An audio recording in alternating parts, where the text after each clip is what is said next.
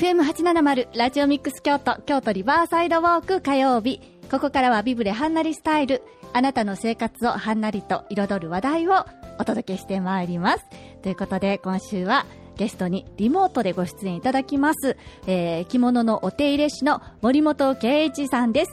じゃあ早速お呼びしたいと思いますが森本さん聞こえますか？はい、よく聞こえます。ありがとうございます。おはようございます。おはようございます。今日もどうぞよろしくお願いいたします。はい、よろしくお願いします。お願いします。もしあの、聞こえにくかったらおっしゃってくださはいい。。私の声がそちらに十分届いてますか？はい、聞こえてます。はい。よろしくおい。願いいたします。はい、わかりました。あの、ちょっとね、はい今日のお話の前にちょっとお知らせがございまして、はい、はい。えー実はうちの会社でですね、ええ YouTube チャンネルを開設しましたので、ちょっとそのご案内を先にお願いしますのえで、ー、YouTube チャンネル、あのーはい。はい。えーっと、あの、チャンネル名は、はいアンティーク着物再生、京都森本です。アンティーク？着物？アンティーク着物再生、再生はあの、いわゆる、えっ、と、はいえー再生する、再び生まれる再び生まれる。はい。はい。再生、えー京都森本。京都森本。はい。はい。あのー今お話ししているようなアンティークの着物を、はいあのー動画とともにええいろいろ解説して、はい。で、まあ、アンティークの着物の、えー楽しさなんかをええご紹介して、はいそれとまた別に、はい。あのー私の本業の、ええ。えー着物クリニック、お手入れについてもああの触れていきますので、はい。結構ね、あの、えー業界に向かって言いたいことがたくさんございまして、なるほど。そう業界をあの、えー叩くというような、はい。ちょっとそういうようなこともバンバンやっていきますので、一つ、わああのすえーチャンネル登録と、まあはい高評価、ぜひともよろしくお願いいたします。えー、じゃあちょっとリスナーの皆さん、ぜひ、えー、森本さんの解説された新しいこの YouTube、えー、アンティーク着物再生京都森本、こちらご覧いただいて、はい、はいあの、はいまあ、着物のお手入れ事情、そして、まあ、アンティーク着物に関する、あの、あれこれをご覧いただける、そんなチャンネルということですね。はい。これからもう、あの、えーバンバンと作っていきますので、すごい。まあね、今、はいちょっと業界が静かな時期に、次の時代へ向かっての、まあ、ステップアップということで、あの、えー長男の案で、長男と相談しながら今ずっと作っておりますので、今までねはい。えーっと、10日前から初めて投稿して、今で、えー5本ぐらい投稿してますので、そうなんぜひですね。ぜひご覧ください。はい。はい。えーじゃあ、ご長男さん、はい。はい。ご長男さんはあ、の門の、あ、あの、え家紋研究一本でやってまして、はいでいろいろ自分のね、あの、家紋研究の中にあのチャンネルを作ってまして、それでそこそこなんか作り方とか容量が分かってきたので、ちょっと今度はちょっと店のためにということで、まあ、貢献してくれ始めたんですけどね。わあ、はいすごいですね。ご家族で。ねえ。はい、まあ、20年前に一緒にホームページ作りかけてくれた時のことを思い出しながら、はい今やってますので、そうでしたはい、まか。たよろしくお願いします。はい。リスナーの皆さんもよろしくお願いします。はい。さあ、それでは今日のお話ですけれども。えーっとね、はい。アンティークのね、話が結構たくさんございまして、まあ、はいアンティークというのが、まあ、しょえーあの、えー大正から昭和初期ぐらいまでが、はいまあ、一括りとしてまあ考えてるわけでありまして、戦後からええ、またそこで線が引かれますから、戦後からはもうアンティークじゃなしに、まあ、あの、エイジサイクル、私は昭和レトロっていう言い方してるんですけども、はい。その大正、昭和初期までの話がね、たくさんあってね、はい。まだ今日含めてちょっとあと2回、3回ぐらいになるかもしれませんので、で今はい日そのアンティーク着物で話に入るまでに、はい。えー前回ね、ええここでそのアンティーク、私の場合は車とかバイクとかのアンティークはこうですよっていう話をさせてもらった後で、はい。一時ね、私もアンティークにハマってた時期を思い出してね、えそれは何かと言いますと、はい。あの、ちょうど40年前にね。あの、大宮家紋という彩色紋の本を作るにあたって、はい。その、美術出版社にずっと出入りしてた時期があったんですよ。そこの出版社で見つけた本が、はい。えー、アール・ヌーボー、アール・デコはい。の、あの、ジュエリーの本だったんですけどね。はいでそこで私、アール・ヌーボー、アール・デコという言葉も初めて耳にしたかもしれませんけど、そこで、はいその、18世紀、19世紀のジュエリーをね、はい。写真を見た時にものすごく衝撃を受けて、それで自分でやってる彩色家紋の彩色方法が、はい。アール・ヌーボー・ジュエリーシリーズという風に加わったぐらいね、すごく衝撃だったんですよ。それはまあ、自分の出版した最後の方にね、まあ、シはいリーズとしてそういう風にまあ掲載したわけなんですけども、ええ。で、それから本物が見たくなってね、はい。あの、自分でもそのアンティークのジュエリーショップを訪ね歩いたり、すごいですそね。の美術出版社の社長が、はいその頃あの50歳ぐらいの女性、40歳代後半ぐらいだったかな、私がまだその時に31歳か32歳だったんですよ。はい。で、それ、まあ私を結構ね、可愛がってくださって、ええ。そういうなジュエリーショップなんかとか、ジュエリーの展示会とかね、はい。大きな展示会に連れてくださったりして、そこでもううん19世紀のジュエリー見た時にものすごい衝撃を受けてね。そうでしで特にね、はい。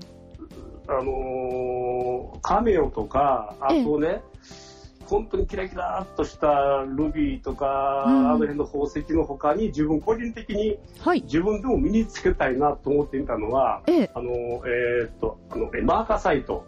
マーカサイマート。カス、マーカサイト、マルカビットとも言うんですけども、はい。あの、鉄鉱石なんですよ。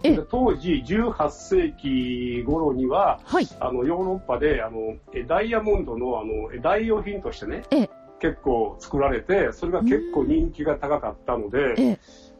結構、その富裕層とかね、あの辺の方たちが愛用したという、あの、黒い石でね、はい。キラキラキラと細かく光ってるんですよ。へえ。今でも新しいのは、はいあの、シルバーの台で、はいア。クセサリーショップ行ったらあるんですけどね、やっぱり細工がもう全然違って、粗くて、で、シルー。バーですから、結構台もね、その、ギラッと光った中に、粗削りの鉄鉱石がまあちょこちょこっと並んでるというなんで、はい。まあ値段も安いけどね、とても、まあアンティークを知ってると、もうちょっと今のはなんか違うなという感じがして、へえ。自分でもつけてみたいなという気になって、そのうちにね、はいあの本物じゃないけど、そはいのシルバーでちょっとアンティーク的なのをね、ちょっと見つけてね、結はい構細かいその鉄鉱石の中に、ええ。ちっちゃいルビーがね、一つプツッと、そのモチーフは、ええ。タスの年子なんですよ。タスの年子の目玉にはい。直径1ミリ以内のルビーがプチッと入っててね、それだったら自分がまあフォーマル着の時に、ええ。あの、スーツとかにね、黒の、あのーえー礼服なんかにつけても、ええ。結構黒光りでこうギラギラギラっとしてね、うんなんか、かっこよかって、はいうんそ、そんな時期もあったんですよ。でその頃、はい。自分の気に入ったシルバーアクセサリーショップを見つけて、そこも出入りして、ええ。指輪とかブレスレットがね、結構つけてた時期もあって、へえ。でその時、うちの次男が小学生で、時々2、3回付き合わせたけども、はい。なんかふてくされてね、はい。なんで大人ってこんなん好きなんや、みたいなふてくされとったんですけど、うんそのうちに、ええ。そのうちに、そのうちのプロを目指して、はい私の連れてった店で一時期ね、アルバイトした時期があってね、すごいで。バイトをしてて、い今はね、ええもう、シルバー専門の、もう、はい。あの、工芸職人、アーティスト出て、ねえ今頑張ってますけどね。ねえ、昨年もあの、そんな展こんな示。で、ねうん自分も、そのアンティークにハマってた時期を前回のこのお話の後思い出したということで、ああ、そそうれだったをちょっ。とお話しした上で、はいねあの、アンティークの機能の話をうんさせていただこうかなと。でも今日はもう、もう時間があと1分ぐらいですかね。そうですね。いや、でもそれにしても、あの、今お聞きしていて、てっきりあの、お着物のアンティーク、そして車のアンティークとか、そのあたりは、はいあの、前回までにお聞きしていたので、うん、うん、うん、と思っていたんですが、アクセサリーも、そうそうそうそう。ねで、自分はまあ身につけないにしてもね、やっぱり、この工芸と品、工芸品としてやっぱり美術品としてすごい価値があるからね。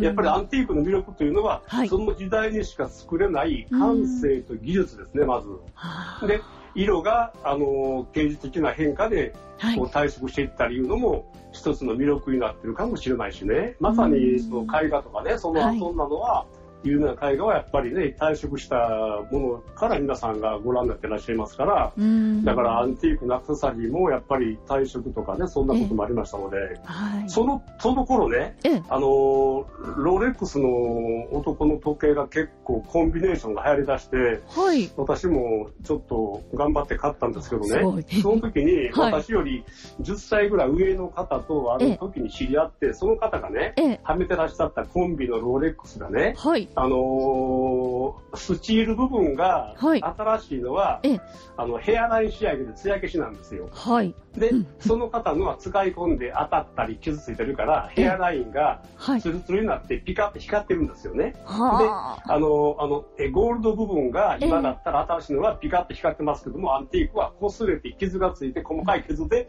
艶消しになっててね。だから今のその新しいロレックスのそのゴールドとスティール部分の光沢が全く真逆になっててね、ものすごいはあかっこよかったですわ。だから使い込んでいくってこんな素晴らしいんかなと思って、自分の持ってる新しいのが本当に恥ずかしいぐらい、ね、そんなだったぐらい。へ ちえょちょっと、ちょっとこんなピカピカ恥ずかしいなっていう感じがしましたね。そうでしたか。それほどね、やっぱええり、その、年月を経たというね、うん。はい。それでやっぱり変化していく美しさみたいなものがね、うん。アンティークの魅力でもあるなっていうふうに、まあ、その時はそう感じたんですけど、ねえ、いやでもお話をね、お聞きしていると、そのアンティークの魅力的な部分っていうのが、はい。なるほどなって聞いていると、ななんとなくその想像することができて、いや、これからちょっとね。ね、あの、次、うん。そしてまたその次とアンティークのはい置物に関するはい、ね、いろんなお話聞かせていただけるのがはい。一層楽しみになってきました。はい。はい。だから、あとはい。2回ぐらい、まあ、アンティーク気分のね、お話をちょっとさせていただこうかなと思ってますので、ぜひお願いいたします。はい。ね、そして、あの、えー今一度、はい。あの、森本さんが新しく開設された YouTube、アンティークはい。着物再生京都森本、ぜひリスナーの皆さん、こちらもね、ご覧いただくと、はい。より一層そのアンティークの魅力について、そして着物のね、あの、はい。お手入れ、クリニックについても、えー学んでいただける、そんな YouTube はい。ということでち、ょっとあの、えー業界の裏の話とかも暴いていきますので、はい結。構周りから攻撃があると思いますけど、まあ、めげずに、はいあの、どんどん暴いていって、うん。皆さんのためになるようにね、皆さんのためのお着物について、やっぱりお話を続けていきますので、よろしくお願いいたします。ああ、ちょっと楽しみですね。ねまた、あの、そのお話もね、あの、聞かせていただける日が来るんじゃないかなと思いますので、ですね楽しみにしております。はい。よろしくお願いいたします。えー森本さんには今月、えー来週も、あ来週ですね。来週22日ですね。22日の火曜日にもご出演いただきます。このお時間にご出演いただく予定ですので、はい楽しみにしていてください。はい、はいわかりました。今週もありがとうございました。さあ、それでは、はいえー着物の お手入れ師、森本圭一さんに今日は、えーリモートでご出演いただきました。そして来週もご出演いただく予定です。森本さん、ありがとうございました。はい、ありがとうございました。ここまでは北大路ビブレの協力でお送りしました。